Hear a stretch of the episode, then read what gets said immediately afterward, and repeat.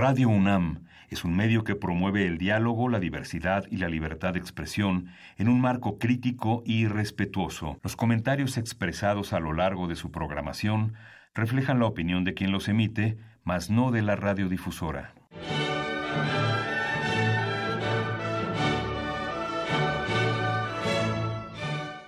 Diálogo jurídico. Derecho, cultura y humanismo. Programa a cargo del maestro Eduardo Luis Fejer.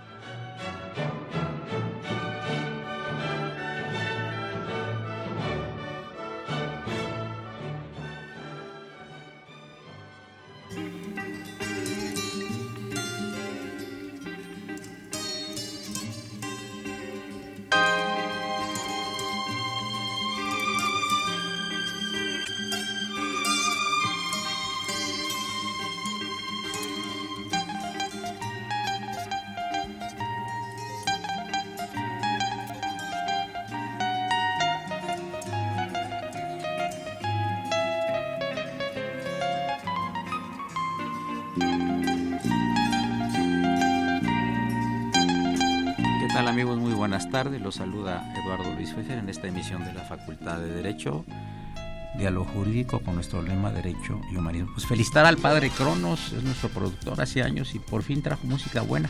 Fíjense ustedes, amigos del auditorio, ustedes lo saben muy bien. Si es que hay, hay alguien que nos escuche, quién sabe, quien nos esté escuchando, Ustedes saben que yo le pido su renuncia con carácter revocable cada semana aquí al Padre Cronos, pero hoy no se lo vamos a pedir, ¿verdad? Socorrito está muy romántico aquí el Padre Cronos con nosotros.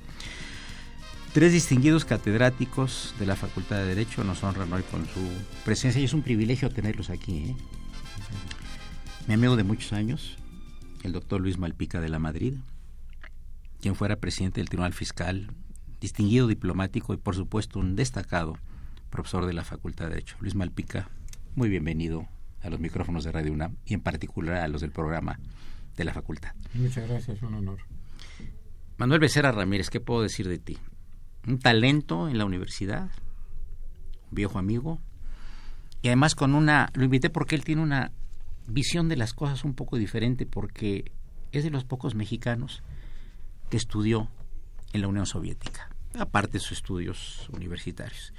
Y es muy interesante tener los puntos de vista de persona que estuvo tanto tiempo allá estudiando allá, que habla más ruso, eh, para que nos oriente en el tema que vamos a tratar. También nos acompaña la maestra María del Sol Magaña García, profesora de la Facultad de Derecho, a quien recibimos con afecto. Y saludamos al maestro Ulises Ramírez Gil, quien debía venir, pero no lo va no le va a ser posible en esta pero ocasión. Nos está escuchando. Nos está escuchando. Y saludamos también en cabina a Raúl Romero Scuti, el niño oro de la radio. Con todo gusto. Bueno, hay una preocupación en profesores de las universidades respecto de la, de la política mexicana en materia exterior. Pero antes de eso, yo sí quisiera que nos platicara Luis Malpica de la Madrid su experiencia como diplomático. ¿En qué parte estuviste de, como diplomático, Luis? Estuve dos años como cónsul general de México en Puerto Rico y cuatro años en Houston, Texas. ¿Cuál fue la experiencia más interesante de ambos lugares para ti? Porque son lugares totalmente diferentes. Uno es latino y el otro es anglosajón, ¿no? Efectivamente. Con mucho mexicano también, ¿no? Sí, efectivamente. En, en Puerto Rico eso fue una labor más de promoción. Hicimos incluso algún acuerdo con el Consejo de la, la Judicatura Federal y el Tribunal Superior de Justicia de Puerto Rico. El número de mexicanos se empezaba a incrementar, pero no en la magnitud en Houston. Entonces ahí es una labor eh, muy de promoción de los valores de México, de lo que hace el Servicio Exterior Mexicano, y salvo cuando hay Vox, somos enemigos eh, eternos. Son, son una gente que está muy, muy identificada con sus boxeadores, igual que nosotros, y cuando pelea un puertorriqueño y un mexicano, ahí se interrumpe nuestra larga amistad. Y relaciones. Interesante. Eh, ¿Y en el Tribunal Fiscal? Bueno, el Tribunal Fiscal evolucionó ahora a Tribunal eh, Administrativo, Federal Administrativo, y tiene la responsabilidad, eh, yo diría muy grave y muy digna, ahora eh, anticorrupción. Es uno de los elementos claves en el sistema anticorrupción y se está a la espera del nombramiento de magistrados por el presidente de la República y su ratificación por el Senado. Manuel Becerra, ¿qué fuiste a hacer a la Unión Soviética? a estudiar.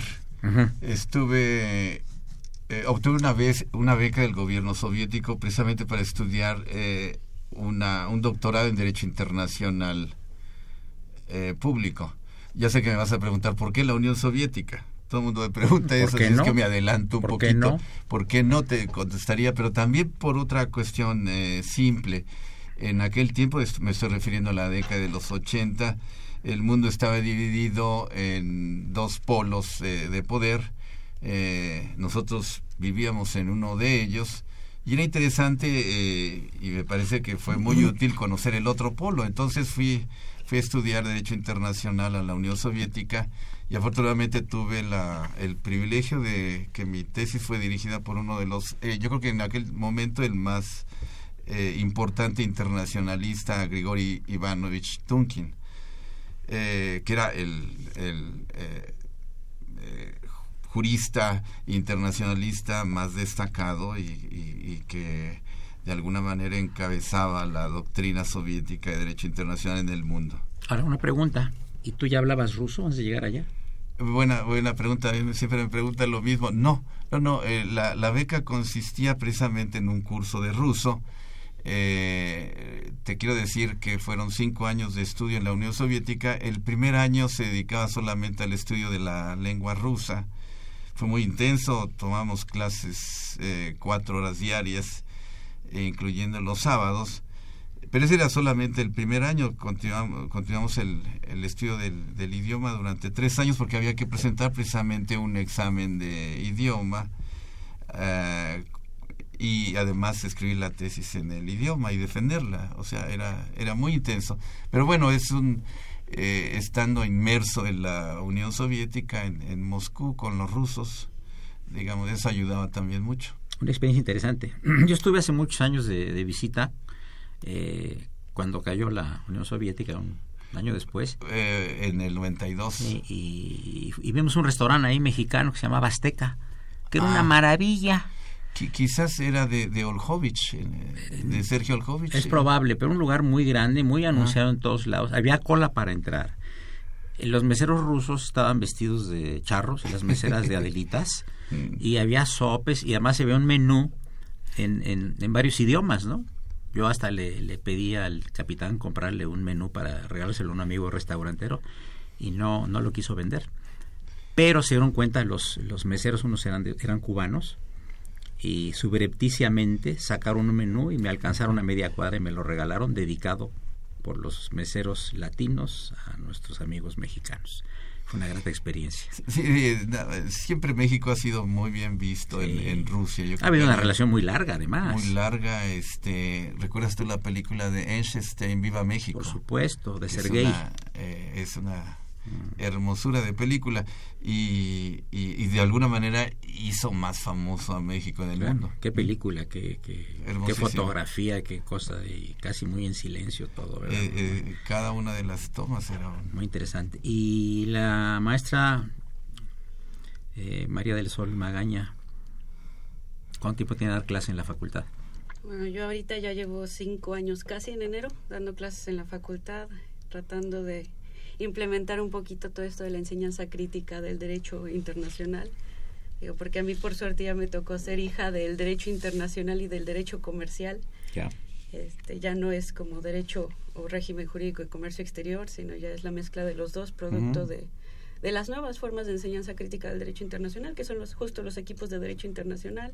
Participé hace como 10 años, ya casi 11, eh, como representando a la Facultad de Derecho, a la UNAM, quedamos en segundo lugar de Latinoamérica.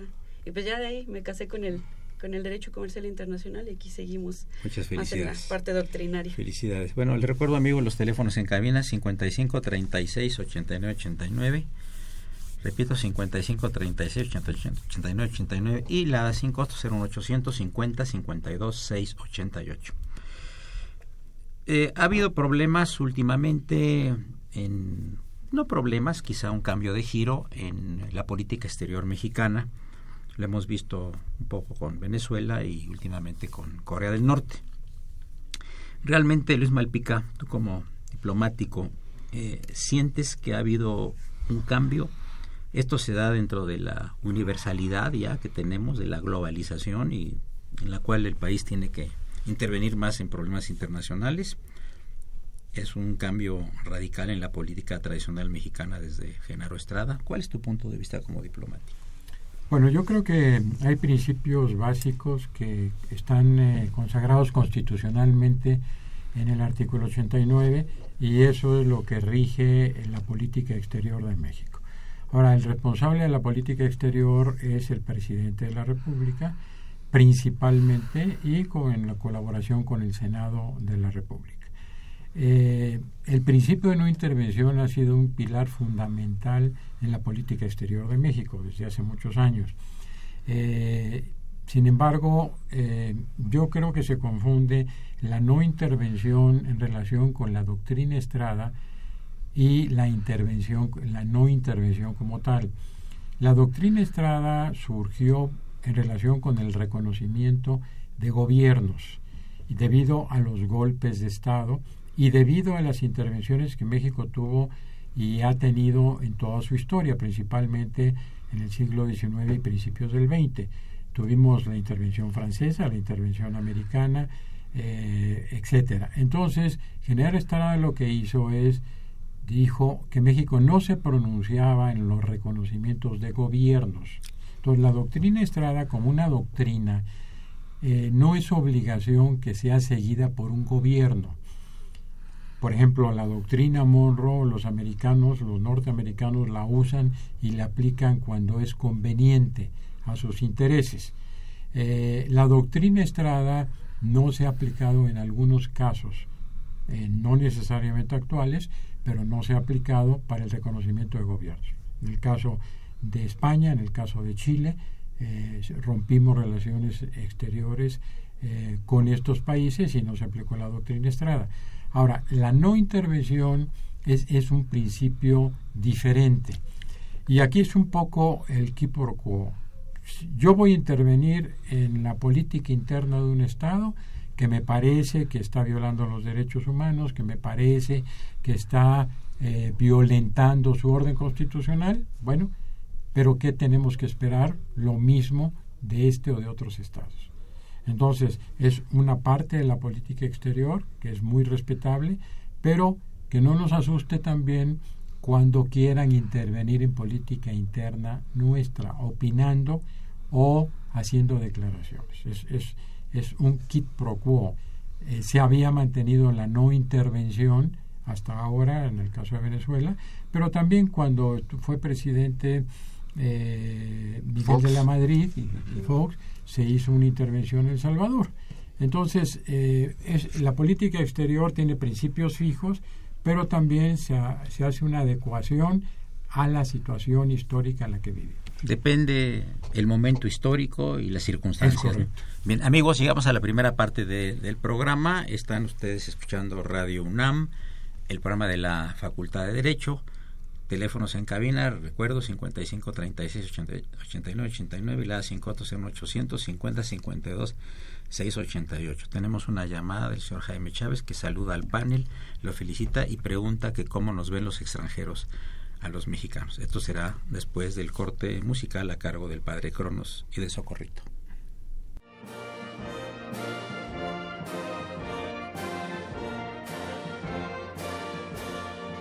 Su opinión es importante.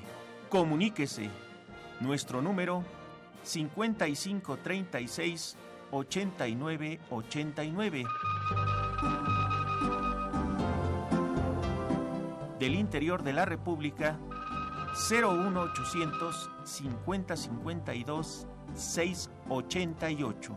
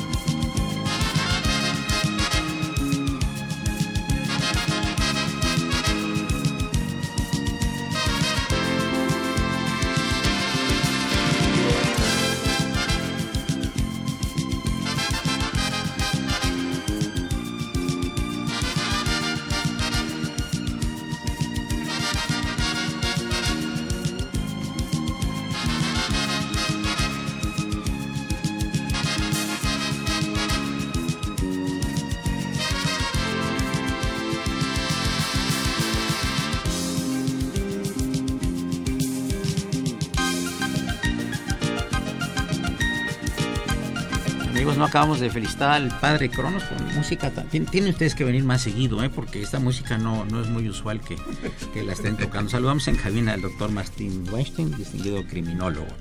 Bien. Eh, bueno, eh, me pasa aquí el padre Cronos, el, nuestro productor, que el día 14 de septiembre fue el día del locutor y el trabajador de la radio y la televisión. Muchas felicidades a Radio UNAM, a TV UNAM, a Socorrito, a todos los que colaboran, al padre Cronos, a Raúl el niño era de la, de la radio, y el 8 de septiembre fue cumpleaños de Miguel Ángel Ferrini, que ya tiene muchos años aquí en Radio UNAM y que también nos hace favor de auxiliar, sobre todo en programas que son grabados.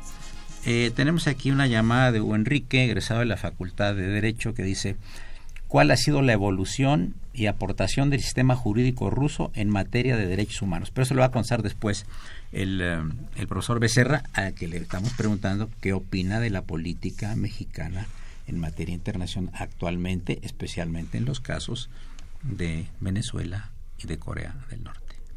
Bueno, antes de referirme, yo creo que hay que hacer una, una acotación en lo que se refiere a la evolución de la política exterior. La política exterior de un Estado, evidentemente, debe tener modificaciones, porque eso depende eh, con las diferentes etapas históricas por la que eh, vive el, país. Eh, la política exterior en otro momento, sobre todo por revolucionaria, era muy clara, era una política exterior principista, se basaba en el, en el principio de no intervención, por lo que ya mencionaba eh, el maestro Malpica, muy, muy fuerte, eso era muy, muy claro. uno de los principios también que yo recuerdo que era muy, muy invocado era eh, la, el apoyo en el derecho internacional. Bueno, e, eso es importante decirlo porque en los últimos años, yo creo que a partir precisamente de, la firma del Tratado de Libre Comercio, la política exterior de México ha cambiado. Eh, fundamentalmente, a pesar de que eh, encontramos los principios de, política exterior en la Constitución a partir de 1986, la política exterior mexicana no es una política de principios. En los últimos años se ha hablado de que eh, debe de ser una política exterior eh, de intereses. Pragmática. Pragmática. Y eso definitivamente eh, ha producido un cambio fundamental, no solamente en, en, esta cuestión teórica de los principios, sino en la práctica. México se ha acercado mucho a Estados Unidos, eh, y por otra parte su política tradicional hacia América Latina se ha, eh, se ha alejado. Ese es uno de los eh, cambios fundamentales. Por otra, por otra parte, lo que está sucediendo en este momento, definitivamente, a mí me parece que no va de acuerdo con una política de un Estado, que en principio la política de un Estado tiene que tomar como base lo que es el Estado eh, eh, en sí, eh, su política interna nacional, tomar como base eso para después proyectarse a nivel internacional. Entonces, no, no, no, veo yo esa, esa idea de, de, por una parte, entrar a una pelea de rijosos a nivel internacional, concretamente Corea del Norte y Estados Unidos, y ponerse en el centro y expulsar al embajador. Y en lo que se refiere a la cuestión de, Venezuela, También me parece que allí, allí, allí nos están ganando la partida a nivel internacional. Dentro de los principios de política exterior está indudablemente el, principio de solución pacífica de controversia. Pienso yo que una política exterior inteligente de un Estado debería de tomar esa perspectiva, porque la experiencia de México, ahí está el caso de, Contadora, ha sido de esgrimir el derecho internacional y tender a acercar a las partes en conflicto, no eh, hacer acusaciones, meterse en la riña. Sol Magaña García, eh, ¿todos estos cambios tienen alguna repercusión en el mundo del comercio exterior?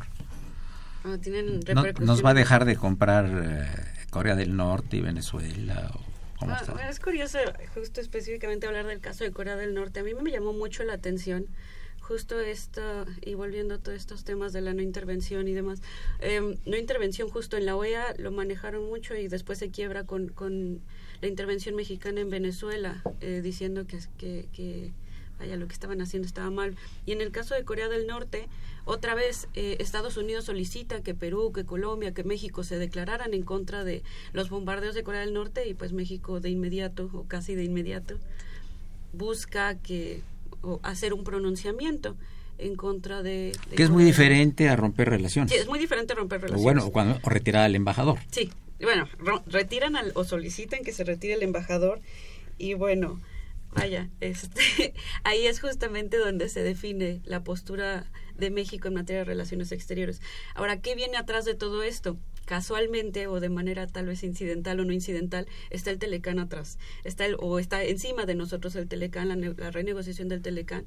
Y pues digo, ya nos había acusado Venezuela antes de estar negociando de, eh, política exterior mexicana con el Telecán, es decir, que, que nos pedían en el eh, para la renegociación del Telecán que tuviéramos otro, otro tipo de intervenciones diplomáticas. Pero bueno, ahora otra vez pasa con, el caso de, de Corea del Norte y otra vez está el Telecán atrás y peor aún, todavía nos están amenazando, que creo que eso habla mucho de, de, la forma en la que funciona ahora la política exterior mexicana. Cada que hay algo que no le gusta a Estados Unidos del Telecán, perdón, de, la, bueno, de las declaraciones que hace México en el Telecán, dicen ya me voy a retirar, ya me voy, deténme que me voy o simplemente me voy a retirar y a ver cómo le haces. Cuando, pues insisto, los números dicen que el que pierde es Estados Unidos en todo este juego de, de Telecán, quien pierde más. Entonces, me parece que ahorita justo incluso esta propuesta de los de la renegociación cada cinco años, pues sujeta otra vez de las manos a México a lo que Estados Unidos diga, quiera y mande, en un sentido de, eh, pues vaya, Estados Unidos sí va a tener que estar renegociando cada cinco años y ahorita nos tienen así con las renegociaciones, ¿qué va a pasar si hay una renegociación cada cinco años? Pues. Luis, ¿cómo, cómo ves tú este asunto? ¿Tendrá una relación el la discusión del Tratado de Libre Comercio con el cambio eh, en principio de la política exterior mexicana, llamando a, a decir, pidiendo el retiro del embajador de Corea del Norte, alguna, ¿sientes alguna relación, alguna ilación? Bueno, sí, yo creo que el modelo de desarrollo de México ha tenido dos etapas. Eh, un modelo cerrado de economía de 1917 a 1986, cuando entramos al GATT y empieza la liberación comercial y empieza un cambio también de política exterior. Eh, en un modelo abierto de economía como el que tenemos actualmente, eh, el Tratado de Libre Comercio de América del Norte fue el giro de la política exterior mexicana. De una política en un modelo cerrado de economía casi antiamericana, donde nuestro foro era la UNTAC, nos convertimos en un país eh, desarrollado eh, erróneamente en algunos en algunas ocasiones ya éramos muy ricos decía López Portillo qué vamos a hacer con tanta riqueza por el petróleo. Pero el modelo se terminó con eh, Luis Echeverría el modelo cerrado de economía. Ahí inicia un movimiento un modelo abierto de economía en lo comercial que con el presidente Salinas se convierte totalmente en un modelo abierto, mm. económico, religioso, eh, económicamente, económicamente. Y ya con el, con el presidente eh, Cedillo se da el cambio político que era el elemento que le faltaba al modelo eh, liberal la alternancia en el poder. Entonces, constitucionalmente, si vemos la constitución de 17 a la constitución de 2017, en 100 años se le han hecho más de 600 reformas y la mayor parte fue a partir del presidente Miguel de la Madrid para implementar un modelo abierto de economía que, que la constitución de 17 eh, había establecido un modelo cerrado de economía. Por lo tanto, la política exterior está en función de esos cambios. Eh, tomamos América del Norte eh, antes como nuestro enemigo, como nuestro aliado, y nos convertimos en parte de América del Norte, y así se esbozó. Ahora, la sorpresa es que llega un presidente como el presidente Trump, totalmente eh, que desconoce, desconoce el libre comercio, es decir, el tratado de libre comercio y sus beneficios lo desconoce y tiene ideas eh, chauvinistas y tiene ideas extremistas y claro que le está afectando a la política exterior de México porque nos la jugamos para ser parte de América del Norte con Canadá y con Estados Unidos. El señor Cruz de Iztapalapa, esta pregunta va para Manuel Becerra. ¿Por qué en México tenemos funcionarios todólogos? Por ejemplo, dice el señor Cruz, el actual secretario de Relaciones Exteriores y anteriormente secretario de Hacienda. ¿Es un todólogo? Pues, pues sí, ¿por qué? porque tenemos en principio, porque el presidente lo elige y, eh, y después eh, la gente elige al presidente. Esa es la, la cuestión. Eh, no elijan al, eh, hay que aprender a elegir vida a los gobernantes, esa es la, cuestión. Y sí, indudablemente, este, digo, no es cosa que yo lo diga, el mismo secretario de Relaciones Exteriores dijo que estaba aprendiendo. Y va muy lento, creo. Es que es muy difícil de manejar la sede de Hacienda de las Relaciones Exteriores, ¿verdad? Luis. Pues el secretario de Hacienda maneja eh, relaciones financieras exteriores la política de México en el Banco Mundial y en el Fondo Monetario Internacional principalmente es Banco de México y Secretaría de Hacienda. Entonces, eh, yo creo que cuando llega un secretario eh, que no tiene una experiencia diplomática, se encuentra con un equipo muy bien formado, es decir, el Servicio Exterior Mexicano es un equipo muy bien formado. Ahí es si les va a hacer caso o no les va a hacer caso, esa es la gran interrogante. Y además, cada secretario de Relaciones en todos los países le pone un sello personal.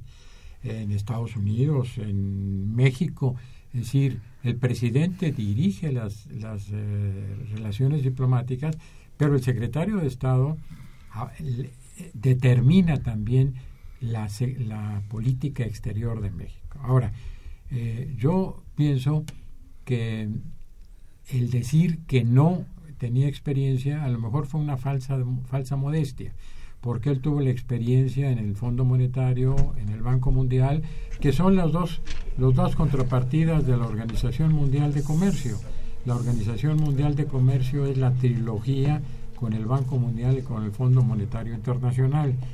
Y lo que todos criticamos y reprobamos fue la invitación del candidato Trump a México. Se nos hizo una, eh, un escándalo y que no debíamos haber hecho, nos insultó y todavía lo invitamos.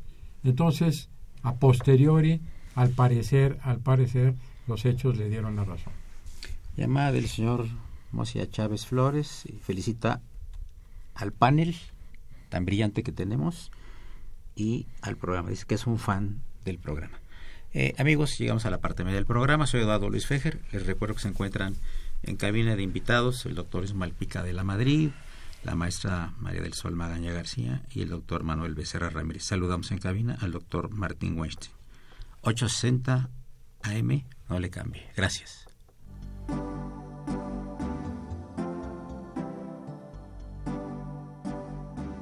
Está usted escuchando Diálogo Jurídico Derecho, Cultura y Humanismo.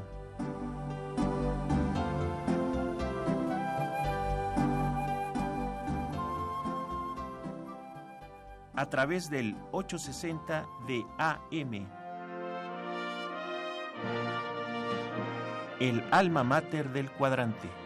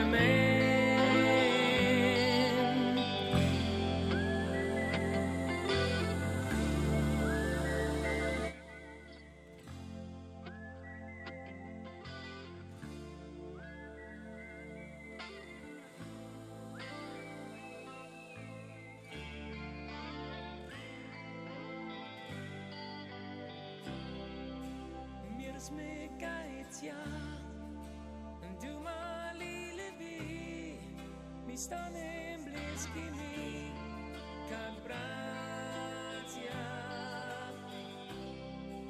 Os Pozduh na polem buduš E tačev se vorvesti Veter, veter, per me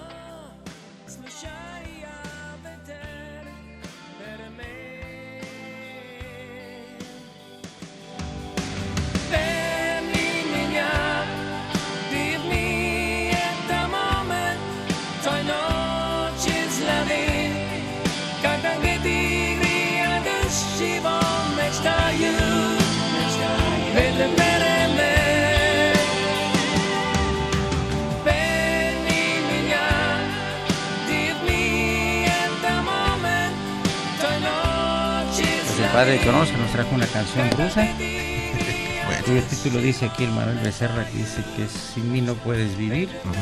Qué interesante, ¿no? Yo quería hacer una, una acotación de lo que estábamos platicando hace un momentito. ¿Quieres, quieres abundar en lo que estábamos hablando ahorita en el, en el intermedio?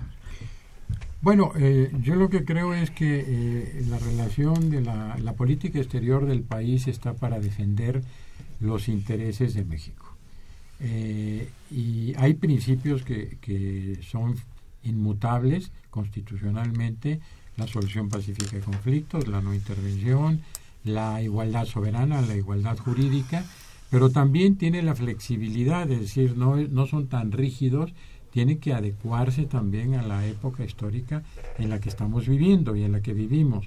Eh, la negociación del Tratado de Libre Comercio es, es el reto mayor que, está, que estamos experimentando actualmente, porque apostamos a, un, a una unión con Canadá, América del Norte, incluso en la solución pacífica de conflicto, los llamados paneles arbitrales que revisan medidas legislativas y medidas antidumping de la autoridad, desde mi punto de vista tienen un principio supranacional, porque es una autoridad internacional la que la está examinando. Y esto se incluyó por petición de los americanos, de los norteamericanos, y ahora ellos lo quieren sacar. Entonces, bueno, pues que lo saquen, que México aplique sus leyes, que Estados Unidos sus leyes y Canadá sus leyes. Y si va a haber una controversia internacional, pues vamos a la Organización Mundial de Comercio. El capítulo 19 del Tratado de Libre Comercio se incluyó porque lo pidieron los norteamericanos. Una pregunta, Manuel Becerra, tú que viviste ahí cinco años y que conoces por dentro, ¿cuál sentirías tú, cuál, cuál es la diferencia entre la política exterior rusa y la americana? ¿Y la mexicana? Y la americana. Y la americana. Inicialmente la americana, después vemos la mexicana. Bueno, eh, en principio, eh, Em- Empecemos por las similitudes y eso Ok. de bote pronto. Eh, las dos son grandes potencias, indudablemente. Eh, nada más que eh, hay una potencia que sobrevive la Guerra Fría. Eh, el mundo trata de ser unipolar después del, de 1994, cuando acaba el bloque socialista, y, y se echa para atrás a la, a, la, a la Unión Soviética. La Unión Soviética viene a ser una potencia de tercera. Eh, y en este momento hay un resurgimiento de, Rusia a nivel internacional. Trata de recuperar, Putin es lo que está tratando de hacer, recuperar la grandeza de la potencia rusa ahora. Eh, la gran diferencia, por supuesto, es que en otro momento el mundo bipolar era, eh, era uh, un mundo que se eh, regía por cuestiones de carácter ideológicos, el sistema específico. Ahora no, ¿no? Rusia también entra en el campo uh, capitalista. La diferencia entonces sería eh, la potencia eh, la potencia militar que tiene cada uno de ellos, creo pero eh, son intereses comunes, intereses de grandes potencias, cada uno trata de, de conservar su, su patrio trasero, podemos decirlo, es lo que está sucediendo. Y su área de influencia, ¿no? También. Claro, su, eh, precisamente esa es la gran eh, cosa que está sucediendo en el caso de, de Rusia, con el problema de Ucrania, eh, lo que hace es tratar de defender su, eh, su zona de influencia ante la, el avance de la OTAN pero son grandes potencias al final de cuentas. Ahora, ¿por qué no, por qué no hubo protestas así terribles cuando se comió Crimea? Eh, sí hubo protestas, por supuesto, pero, de Europa, pero al final de cuentas te digo, son, eh, eh, al final de cuentas es lo que está haciendo también Estados Unidos, es decir, son juegos políticos eh, a nivel internacional, lo mismo que está haciendo Estados Unidos, por ejemplo, en Siria. En Siria, si te das cuenta, si analizamos eso con un poco de detalle, es el choque de las de las potencias. Ahí están ¿no? chocando, ¿verdad? Por supuesto, sí. Es una zona de influencia que trata de, eh, de, de, tomar los Estados Unidos. Es un lugar con mucho petróleo. Y por otra parte, Rusia eh, metió el pie. Eh, eso, al final de cuentas, volvemos a los antiguos esquemas de dominio. Y eso es importante porque México es un país, eh, te regreso a México, México es un país eh, que siempre ha abanderado una política exterior pacifista. Eh, por eso tiene Tlatelolco, el Tratado de Tlatelolco, de no intervención, en fin. Uh, eh, bueno, y, no más un, puedo hacer una acotación en lo que se refería a, al, maestro Luis Valpica. Eh, yo creo que hay también en la política exterior hay una modificación a partir de la negociación del Tratado de Libre Comercio. La Secretaría de Relaciones Exteriores es la que conduce la política exterior. A partir de, del Tratado de Libre Comercio, como que la política exterior se economizó. Recordemos que la negociación del Tratado de Libre Comercio lo hace la Secretaría de Industria y Comercio, la, eh, la parte económica. Entonces, en ese sentido, si desde esa perspectiva decimos que el actual exsecretario de Hacienda y ahora secretario de Relaciones Exteriores tiene experiencia a nivel internacional, podemos decir que sí, porque está la cuestión económica, pero la política exterior es un poco más que eso, es la parte política también, que es muy importante. Y eso no puede, no puede faltar en, la, en las posiciones de, de, México, que es más importante. Eh, ahí también hay una, hay una diferencia, que es más importante el Tratado de Libre Comercio o defender a, a México de la cuestión del narcotráfico en principio y la cuestión de migración yo diría que es más importante estos dos últimos temas, porque la cuestión económica tenemos ¿cuántos 40 tratados de libre comercio?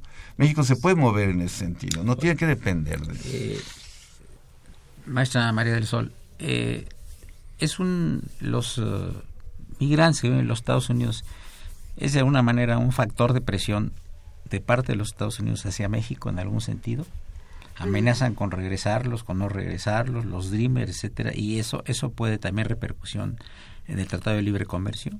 Sí, sí, de hecho, justo toda ¿Cuál la ¿Cuál es tu punto de vista al respecto?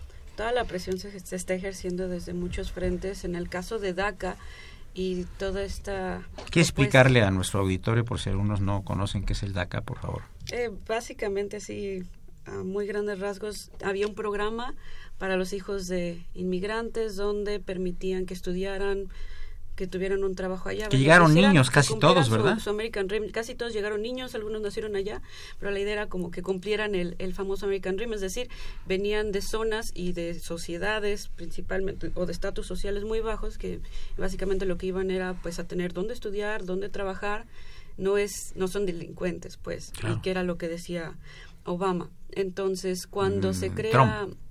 No, cuando se crea DACA. Ah, Este, más bien cuando se crea como todo este programa Ok. vaya de los Dreamers. ya ahora lo que Trump dice es, bueno, es que es, es un poco también la parte laboral y es otra vez la presión con, con las fuerzas laborales aquí en México que también eh, se está cediendo un poco de más tal vez. Eh, Trump lo que dice es, bueno, vamos a eliminar el programa y se regresan. Y con permiso, pues yo le voy a dar trabajo porque ya sabemos que parte de su discurso era el jobs, jobs, jobs. O sea, voy a generar o voy a devolver todos los trabajos de americanos que no quieren hacer los americanos a los americanos o a los norteamericanos. Y con esto vamos a, a volver a potenciar. eh, y yo no me canso de decir que el problema que no entiende Trump es que la automatización no significa que los inmigrantes están quitando los trabajos, sino es la misma tecnología que ellos tanto se encargan de desarrollar. Pero bueno, fuera de eso, todo este programa, vaya, funcionaba para que se quedaran, para que fueran seres activos en la sociedad norteamericana, ahora ya no los quieren. Y pues obviamente a México también le pesa económicamente que le devuelvan a todos estos inmigrantes, pues porque ¿dónde van a trabajar? En estas fábricas que están intentando quitar, porque bueno, el punto de inflexión con Canadá y con Estados Unidos, ahorita con México, ha sido los salarios. Es decir, eh, necesitan o están pidiendo Estados Unidos y Canadá que se suban los salarios, eh, el salario mínimo mexicano, para que sea comparable con el de Estados Unidos y con el de Canadá y que con eso no, las fuentes de empleo no se estén viniendo aquí a México, no se esté viniendo porque mano de obra barata.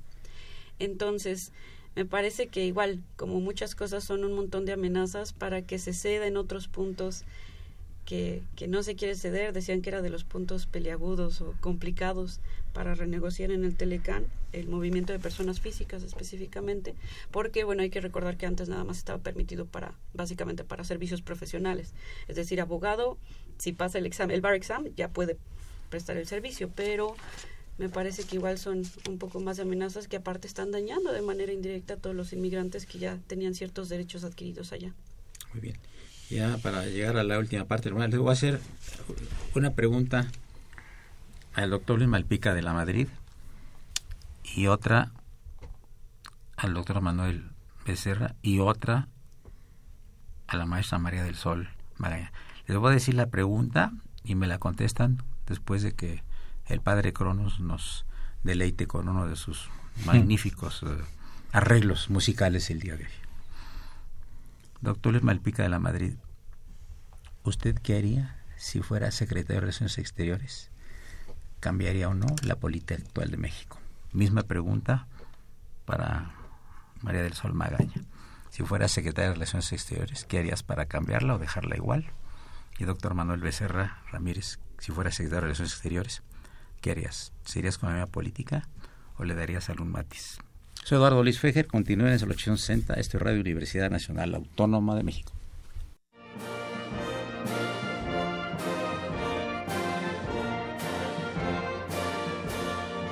Su opinión es importante. Comuníquese. Nuestro número 5536 8989. Del interior de la República 01800 5052 688.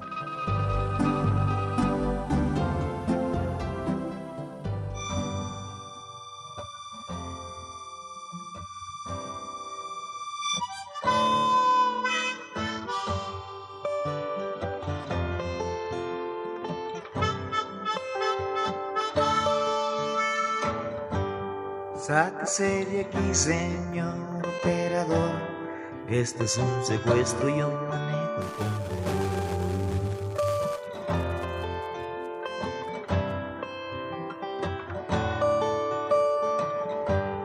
Mejor haga caso para ustedes mejor. Así es que hágase un lado porque ahí le voy.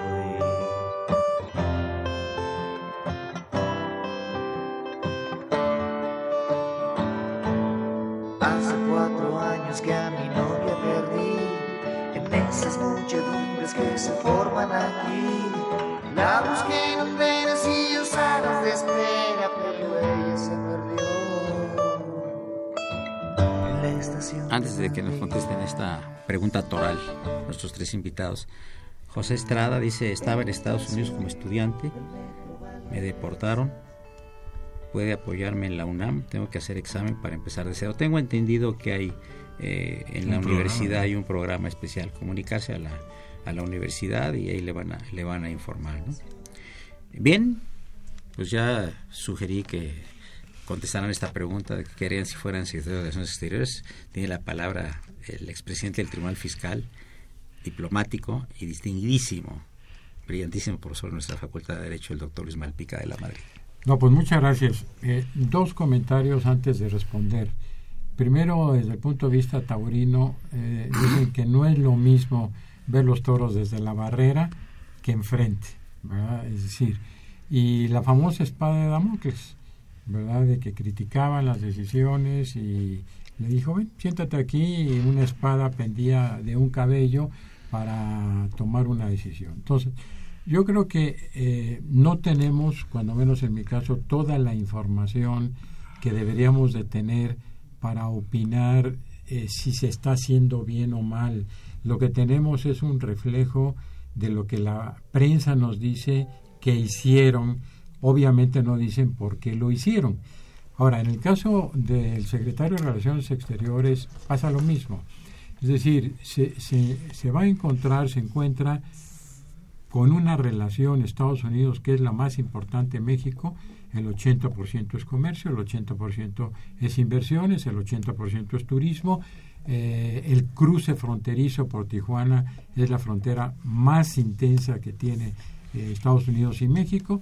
Entonces, eh, y por otro lado, una relación económica y comercial y política con Estados Unidos. Entonces, el secretario de, Estado, eh, de Relaciones cuando llega se encuentra con una relación deteriorada, deteriorada. ¿Qué se va a hacer? Yo lo que creo es tratar de resolver ese deterioro. ¿Qué se tiene que hacer? Tratar de encauzar un tratado de libre comercio. Eh, el presidente Trump estuvo a punto, a punto de darlo por terminado, como hizo con el, el TPP. Estados Unidos se salió del TPP y México ya había negociado con Estados Unidos servicios. Ya sabemos que podemos negociar con ellos con servicios, que es un mundo, un mundo amplísimo. Entonces yo lo que creo es que, ¿qué, se haría? Tratar de sacar adelante el Tratado de Libre Comercio, porque no solamente es la relación comercial, Ata, atrás del Tratado de Libre Comercio está inmigración, está drogas, está seguridad, está turismo, está inversión, es decir, eh, no solamente es una relación económica y comercial, va más allá de eso. Fue una contestación de un gran diplomático. ¿Qué eres tú? Gracias. A ver, maestro Becerra, a ver, usted secretario de Relaciones Exteriores ya toma posición. ¿Qué va a hacer? Digo, aparte de nombrar aquí subsecretarios algunos de aquí, seguramente. Bueno, mira, este... A, a, mí me parece que en principio hay que darse cuenta que el mundo se está moviendo y se está moviendo hacia un sistema de carácter multipolar. Ajá. Eh, eso es muy importante. Eh, hemos apostado durante mucho tiempo uh, a la relación con Estados Unidos y hemos, nos hemos definitivamente olvidado de todas las demás relaciones, empezando por América Latina. Tenemos un tratado de libre comercio con Europa en donde no, no, se usa en su eh, dimensión. Yo eh, en ese mundo bipolar que estamos eh, viendo nacer hay que tomar en cuenta eh, los aspectos más importantes. Yo pienso que en este momento para un secretario de Relaciones Exteriores eh, lo más importante sería la relación México-Estados Unidos. Y la relación de México-Estados Unidos no solamente es de carácter comercial, eh, la cuestión del narcotráfico es fundamental. Si queremos terminar el narcotráfico simplemente como un cáncer que ha tomado la sociedad, tenemos que negociarlo con Estados Unidos. Es el país mayor consumidor, es el que envía grandes cantidades de dinero, envía armas y, y renegociar un tratado de libre comercio, sí, pero en condiciones eh, favorables a México. en los veintitantos años de Tratado de Libre Comercio, lo que se ha producido es una gran emigración hacia Estados Unidos, es el gran problema. Eh, uno como académico observa y no olvida que al principio del Tratado de Libre Comercio se decía que eh, iba a evitar el flujo de trabajadores migratorios a los Estados Unidos. Al contrario, lo ha, lo ha aumentado. La negociación de un tratado de libre comercio eh, de nuevo tipo, es decir, eh, con beneficio para México, se debe de hacer en una negociación en donde no todo se eh, ponga en, en, el centro la, la, relación comercial. Muchas gracias. Sol. Muy bien. Entonces, si fuera secretaria de Relaciones Exteriores, ¿qué harías?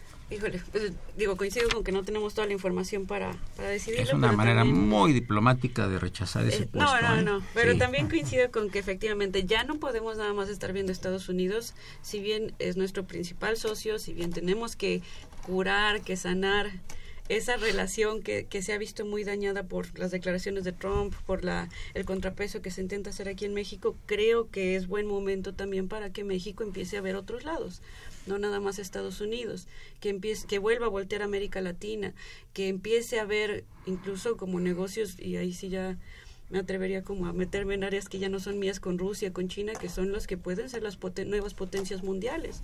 Ya la Unión Europea, ya Estados Unidos, pues no es que pasen de moda, pero económicamente y en cuanto a poderío están bajando en comparación con China y con Rusia. Entonces, me parece que ahí empezar a, por la diversificación, por acordarnos que hay otros países que no son Estados Unidos, sería como lo, lo primero que se tendría que meter ahí en la mente de un secretario de Relaciones Exteriores. Nos habla un señor Salinas, Jorge Salinas, dice que muchas gracias por el programa que nos acaban de regalar.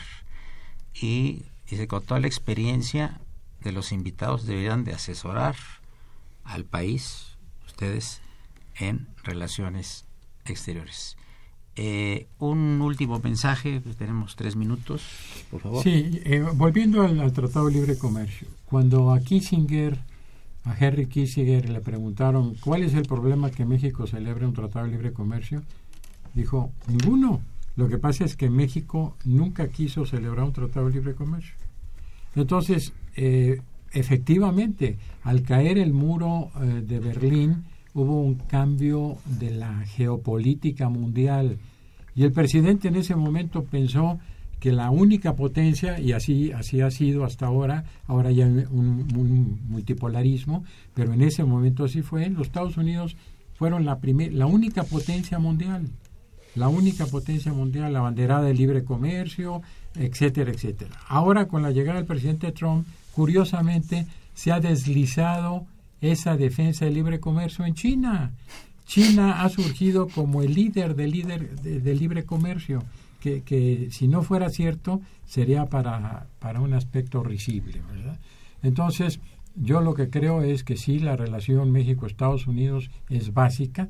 Una vez que fui en una misión comercial, le, se le dijo a los holandeses, ¿por qué no diversifican su comercio? ¿por qué? Dependemos 40% de Alemania, ¿para qué lo vamos a diversificar? Eh, la diversificación es una podría ser una solución si fuera tan fácil realizarla como lo decimos. Un minuto, Manuel. Bueno, eh, yo, yo, recuerdo que eh, en otro tiempo éramos vecinos de los Estados Unidos. Después, a partir de 1994, fuimos socios y de alguna manera después fuimos aliados, no sé en, de, dónde empezó la cuestión de la alianza, y de repente llega Trump y dice que somos parias, entonces hay que hacer un, muro. Eh, en ese sentido, eh, yo creo que con eso y en un minuto te diría que es peligrosísimo eh, poner todos los las apuestas a una sola a un solo país. Gracias. Y bueno, nada más distinguir este, inicialmente la idea de todo este Estado postsoberano del derecho internacional, del comercio internacional, era la generación de interdependencia, no de dependencia. Es decir, ya no somos, ya no dependemos de otros estados como antes era Reino Unido, como Estados Unidos. Entonces, eh, solo hay que mantener eso en mente, que la idea es interdepender, no depender de otro. Amigos, llegamos al final del programa. Muchas gracias, doctor Malpica de la Madrid. Gracias. Un gusto y un privilegio tenerte aquí. Igualmente, maestro Manuel Becerra Ramírez, con afecto. Al contrario, muchísimas gracias por la invitación. También un privilegio tener aquí a María del Sol Magaña García. La operación de Socorro Monza, a quien saludamos con el afecto de siempre. La imagen siempre grata del padre Cronos, Francisco Trejo, con, mucho éxito con su libro. Ya, ya platicaremos de su último libro del maestro Trejo. Asistente de producción, Raúl Romero Escutia, niño de la radio, que le mandamos un saludo muy afectuoso. Y en cabina saludamos, por supuesto, la presencia del doctor Martín Wesch. También un saludo muy afectuoso al maestro Ulises Ramírez Gil. Soy Eduardo Luis Fejer, esto es Radio UNAM, es el 860, no le cambie. Gracias y buenas tardes. Hola, soy Lía Vespalova. Un gran saludo a todos los seguidores y fans de Radio UNAM. Los quiero mucho.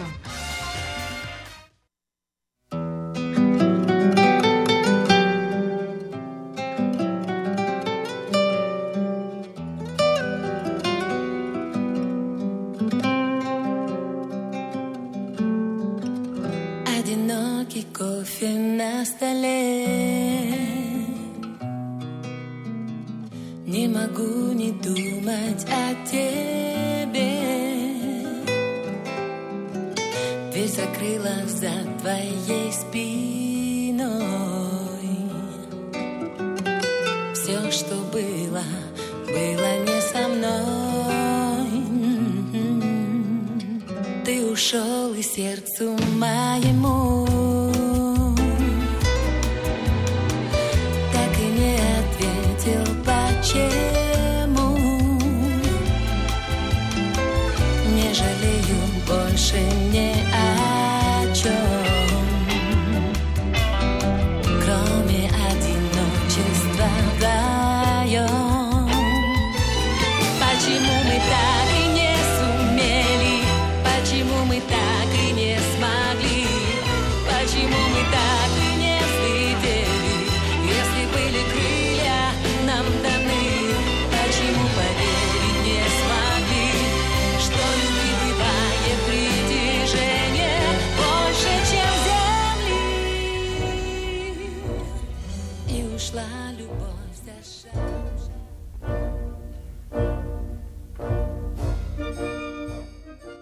Diálogo Jurídico fue una coproducción de Radio UNAM y la Facultad de Derecho.